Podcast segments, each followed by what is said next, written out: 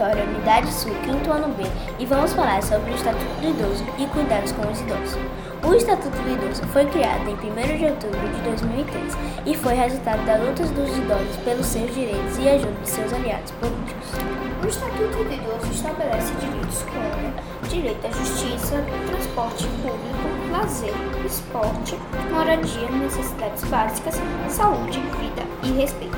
O Estatuto do Idoso considera o idoso uma pessoa com mais de 60 anos. 5% das vagas de estacionamento é dedicada para os idosos. O idoso tem atendimento preferencial em hospitais, bancos, escolas, etc. O idoso tem direito de viajar gratuitamente em transportes coletivos ou públicos, como ônibus, trens ou metrôs. Para isso, basta mostrar o documento comprovando a sua idade.